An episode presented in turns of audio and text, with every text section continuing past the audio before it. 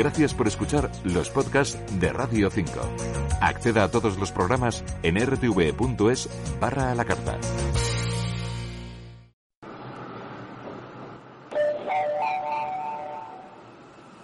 Atención, lo que vas a escuchar ahora es completamente cierto.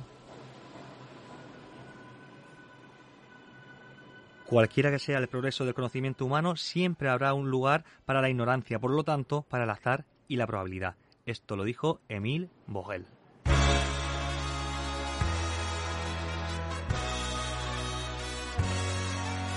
Raíz de 5, el programa más hipotenuso de la radio.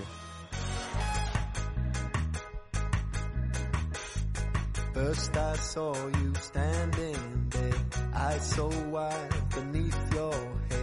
Coat worn blacker than the sun, shook your head like John. Hola, hola, buenas tardes. Estamos aquí en directo en Radio 5, todo noticias. Hablamos de matemáticas, raíz de 5, tu programa más hipotenuso o el programa más hipotenuso. Tampoco te haga mm, como pertenencia, es programa de todo. Las matemáticas son de todo. Y hoy vamos a hablar de una historia épica, una historia matemática y también política, pues de la historia del siglo XX, algo muy bonito. Vamos a hablar de Emile Vogel, con el que hemos empezado. Y recuerdo que cada vez que empieza el programa se escucha la careta, que es esto de raíz de 5, el programa más hipotenuso de la radio. Y podéis enviar vosotros, podéis ser vosotros la voz de la careta si enviáis un audio con este mensaje, raíz de 5, el programa más hipotenuso de la radio, al 687-229373. Podéis mandar también cualquier evento que conozcáis sobre ciencia y matemáticas, cualquier tesis doctoral, que aquí queremos difundir tesis doctorales, que hace ya unas semanas que no hablamos de tesis doctorales y, y tenemos que escuchar el Laudeantum Syndicus, esto de la, de la universidad que es muy bonito, y los birretes para arriba. Así que vamos ya a la harina de, las matemáticas, vamos a, a mitad del siglo XX, pero antes de nada vamos a hablar de esto, de matemáticas y política. ¿Se pueden mezclar? ¿Se pueden mezclar? Sí, señor.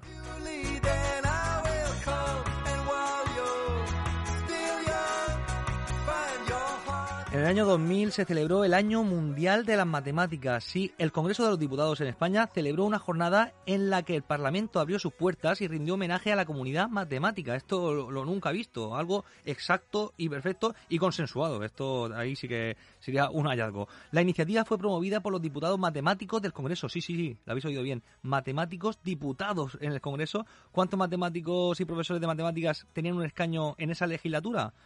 Pues no eran ni 20, no eran 10, tan solo eran dos en el año 2000, ¿eh? Antonio Martinón y María Teresa Riera. Dos de 350, menos del 1%. Ahora, cero.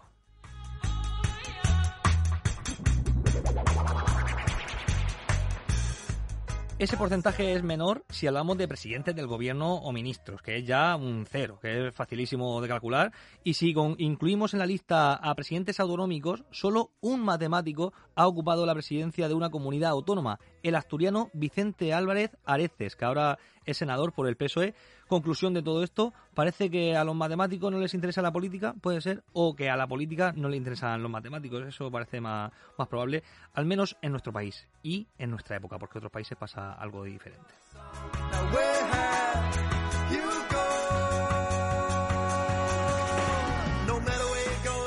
Vamos a poner un contraejemplo para esto de que los matemáticos no les interesa la política. Esto no es cierto. Vámonos a, a los gobiernos de universidades, a los gobiernos académicos, digamos, los rectores en España. Hace unos años, el 20% de los rectores de las universidades públicas españolas, españolas eran matemáticos y matemáticas. El 20%, uno de cada cinco universidades públicas, a su vez, eran todos matemáticos, los rectores los que dirigían las universidades. Y esto ya quiere decir que los matemáticos no estamos en cuevas, eso por lo menos, estamos siempre ahí a- al pie del cañón y sobre todo empoderando la parte académica y emprendiendo muchas iniciativas que mueven el futuro de la política española, por lo menos en el sentido académico y del conocimiento.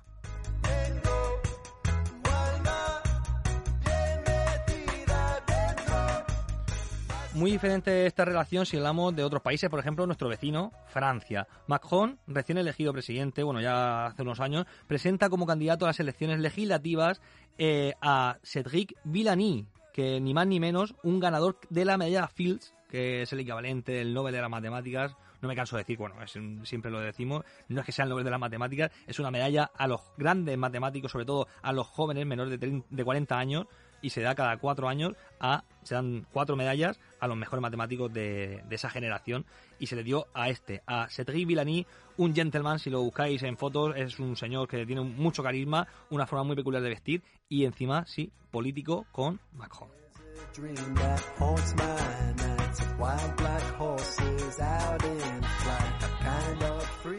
Pero si hablamos de la historia, en Francia eh, las matemáticas siempre han ido muy ligadas a la política. Hay muchos ejemplos y hoy vamos a destacar a uno de ellos, a Émile Vogel, nacido en 1871 en Saône-Afrique y murió en París en 1956. Matemático, ya digo, y político francés, Émile Vogel creó la primera teoría efectiva de la medida de un conjunto de puntos en la que basa la moderna teoría de funciones de la variable real.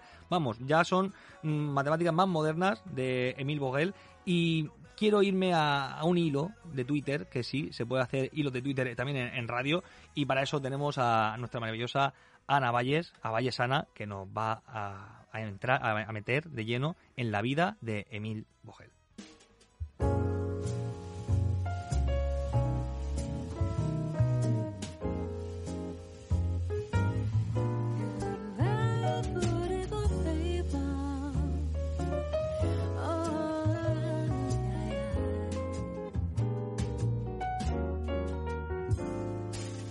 Tu beso se hizo calor, luego el calor movimiento, luego gota de sudor que se hizo vapor, luego viento que en un rincón de la Pues gracias a la Unidad de Cultura Científica y la Innovación de la Universidad, la Universidad de Valencia tenemos aquí a Vallesana, que tiene, aparte del hilo, tiene una gran voz y, y tiene muchas cosas que contarnos. Vallesana, ¿cómo estás?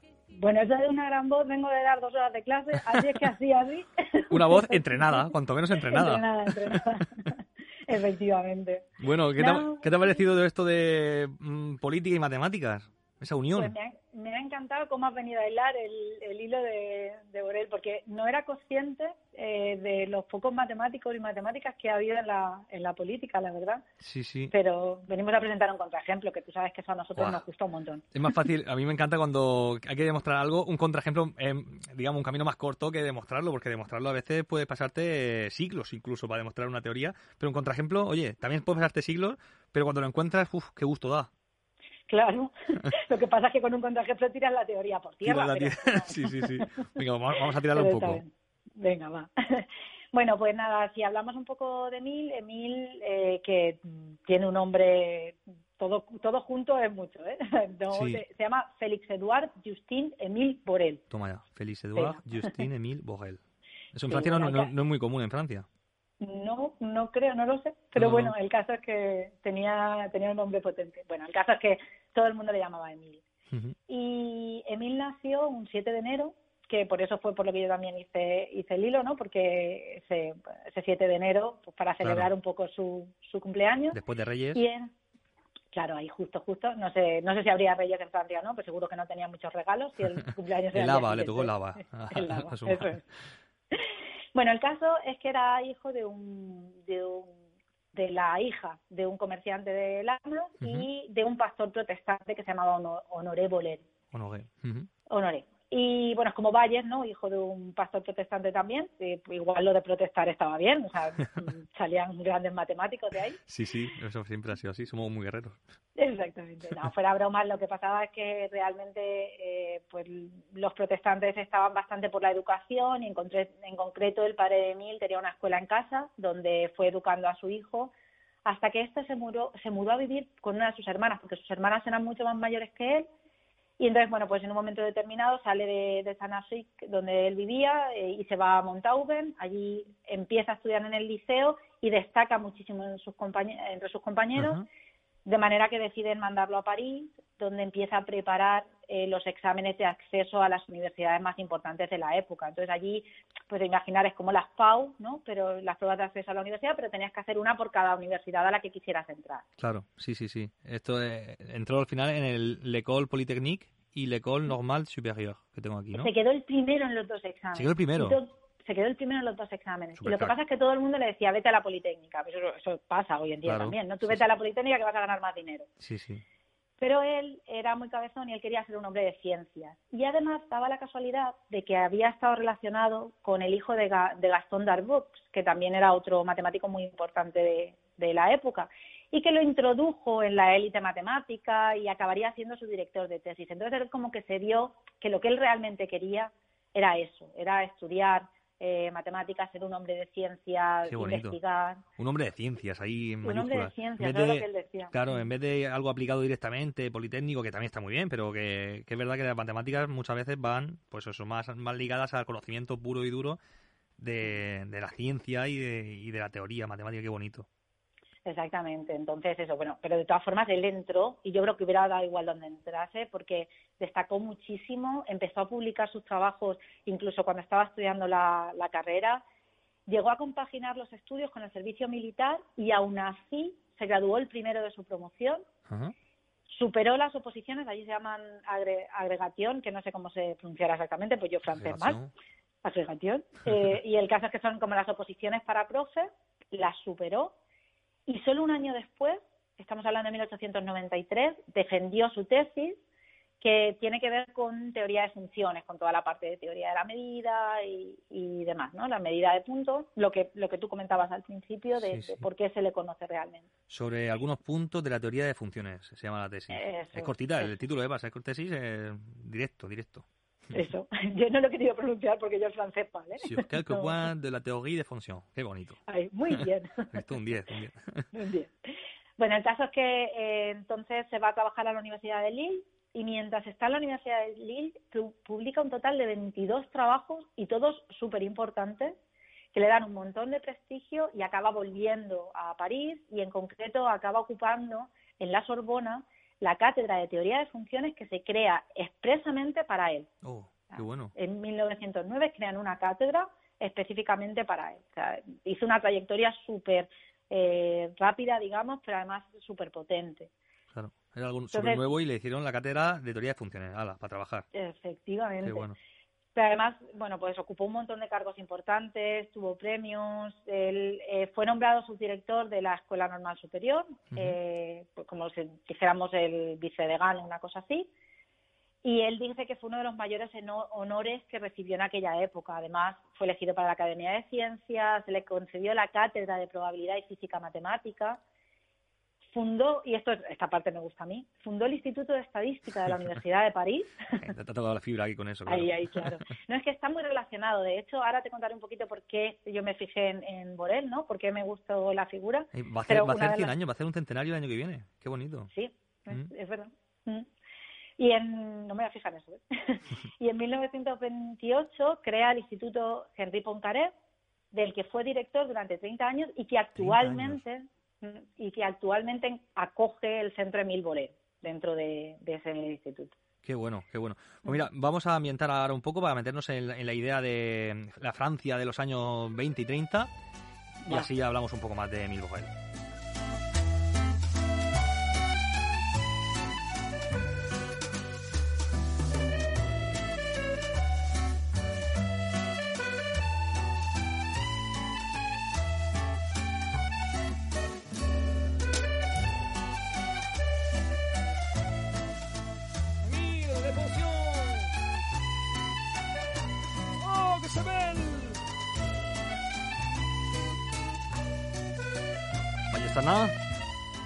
Ahí? ¿Estás ahí?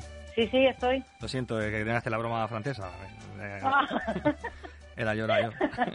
Eran tú. Seguimos, seguimos. No te he reconocido, Santi. Es que cuando me pongo francés, uf, no hay quien me conozca. Bueno, Qué barbaridad. segui- Oye, seguimos. ¿sabes qué me ha pasado? Dime, dime. que me han entrado un montón de ganas de contarte sobre la vida en Francia, porque claro, Emile Borel, por muy matemático que fuese, al final era una persona y tenía así su- sus cosillas Ostras, también. ¿Me vas a hablar un poco de salseo? Salseo, salseo. Uy, venga, venga. Entramos, entramos en, en la vida de, de Emil. Vida en personal. la vida de Emile. Venga. Sí, además eh, es curioso porque él estaba casado con Marguerite Appel. Eh, ¿Appel te suena? ¿Appel? ¿Je m'appelle? Eh, Ah, no, je de, de, ¿no? de Paul, de Paul Appel.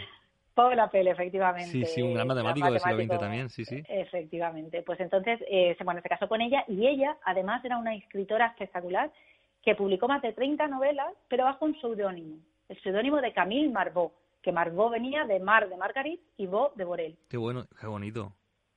Así es que, y bueno, eh, aquí viene un poco porque yo conozco, o sea, porque me adentro un poco en la vida de Borel y es que eh, resulta que era muy amigo de la gran Marie Curie. Ah. La pareja, Margarit y, y, y Emil, eran muy amigos de Marie Curie y eh, hubo una anécdota eh, muy concreta que fue que cuando a ella se le acusó por haber roto el matrimonio del físico Paula Lagenbin, que fíjate tú, el que estaba casado era él, pero a la que acusaron fueron a ella, Sí, sí, sí. Un Pues clásico de la época. Sí, ¿qué vamos a hacer? Pues eh, a ella la querían echar de la Sorbona. Y una de las personas que estaba como en- creando esa comisión para conseguir echarla de la Sorbona fue el padre de Margarit, eh, Paula Pell.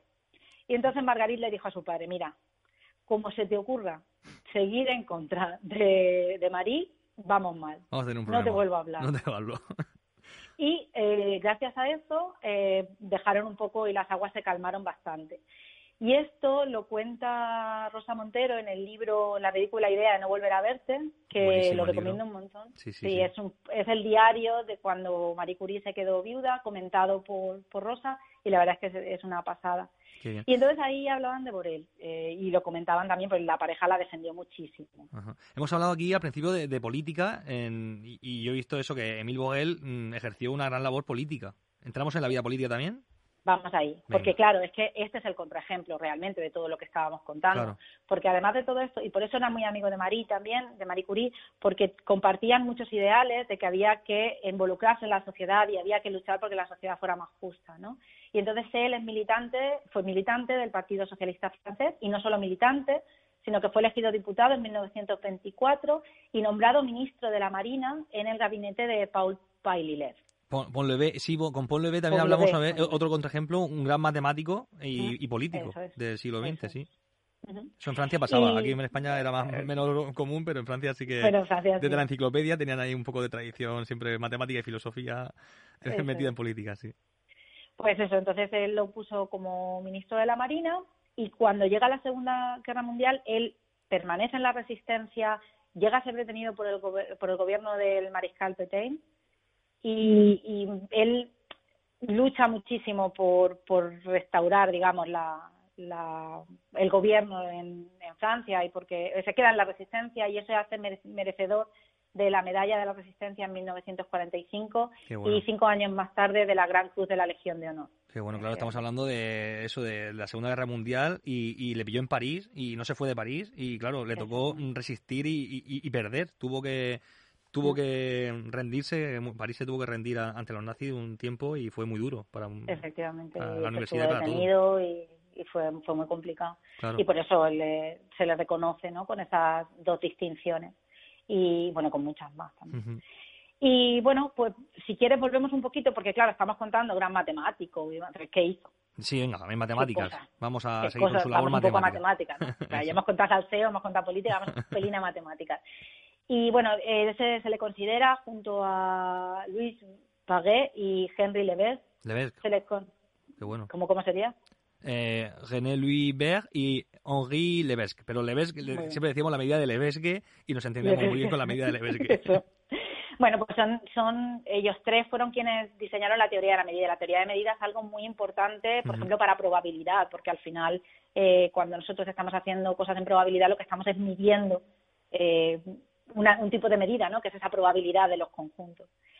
Y entonces él, eh, quien haya estudiado algo de probabilidad, sabe que están las sigma álgebras de Borel, que esta no te la voy a contar mucho porque me gustaría que un día la, hablásemos de lo que son, porque creo que es bonito para contarlo. Entonces, si quieres estas las dejamos para, Vale, para otro día. vale. Y luego el que sí que te quiero contar, que este seguro que alguna vez lo has oído, es el teorema del mono infinito. Oh, me- a mí me encanta, sí, de, de estos nombres que ya llaman la atención, pero la idea es muy, muy bonita. Habla de, de la aleatoriedad un poco también y, de, bueno, de la probabilidad. Exactamente, está hablando de aleatoriedad y de, y de probabilidad. Él estaba muy relacionado con, con esta parte. Y es que lo que viene a decir, básicamente, por si alguien no lo ha oído nunca, es que si pusiéramos un mono a teclear eh, durante un tiempo infinito, de la- de- a teclear aleatoriamente. Sí, sí, un eh, mono que no sabe, no sabe hablar, vamos. Exactamente, no sabe nada, ¿no? Sí, sí, sí. Y que no tiene ningún vicio eh, de teclear algo concreto. Bueno, pues al final acabaría escribiendo, y claro, aquí depende de la tradición, pues, pues diríamos o el Quijote o alguna obra de Shakespeare, ¿no? Sí, se habla siempre de de- Shakespeare, ¿verdad? pero me gusta más lo del Quijote. Sí, me gusta. lo del Quijote, el Quijote.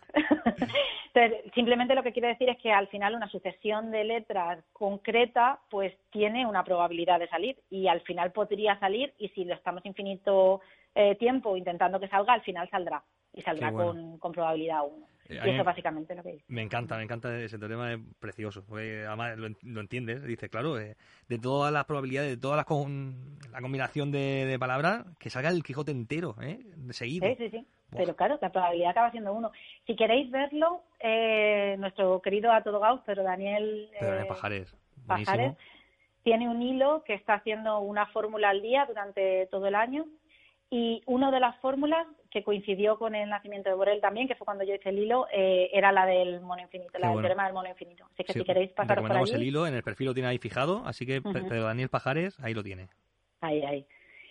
Y bueno, eh, por acabar un poquito, una cosa curiosa es que también tiene la distribución de Borel en probabilidad, que esta lo que nos dice es qué probabilidad hay de que una especie se extinga. Ujú. Y tiene el número de hijos y si tenemos menos de un hijo por persona, mal. Así es que hay que animarse. Hay que animarse.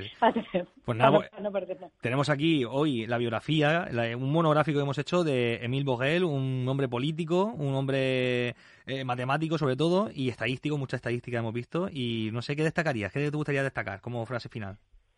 Pues para mí, eh, lo- una de las cosas importantes de Borel es que se le acabase reconociendo hasta tal punto de que fuese el, presi- el presidente del Comité Científico de la UNESCO la UNESCO. ¿Mm? en 1948 y que fuera condecorado con la medalla de oro del Centro Nacional de la Investigación Científica en 1955, porque yo creo que gente como él, tan comprometida con su tiempo y con la investigación, eh, creo que merecen esos reconocimientos y, y mucho más. Y fueron reconocimientos que fueron en vida En porque vida. él murió en el 56. Sí, sí, sí. Pues, creo que eso es lo que pues muy importante, me ha encantado. Ana, muchísimas gracias. Vamos a terminar con, con un poemat, con un po- una poesía matemática que esta particularmente te tengo que decir que toca me toca la fibra. Así que ¿Eh? Bueno, me me encanta. alegro. Muchas gracias, Ana. bueno, un besito. Hasta la semana que viene. Buscan mi alma y mi piel resolver esa ecuación que amarga como la hiel, pues hallando solución el mundo no será cruel. Pero por más vueltas que dé, no existe fórmula mágica, pues la humanidad no ve que la resolución es trágica.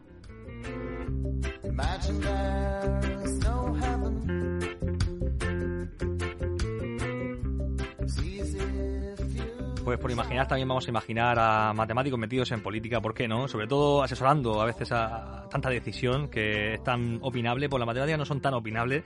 Y con esto nos despedimos, pues somos seres finitos. Seguimos la siguiente semana por inducción N más 1. Yo soy Santi García Cremader y esto es Raíz de 5 en Radio 5, todo noticias.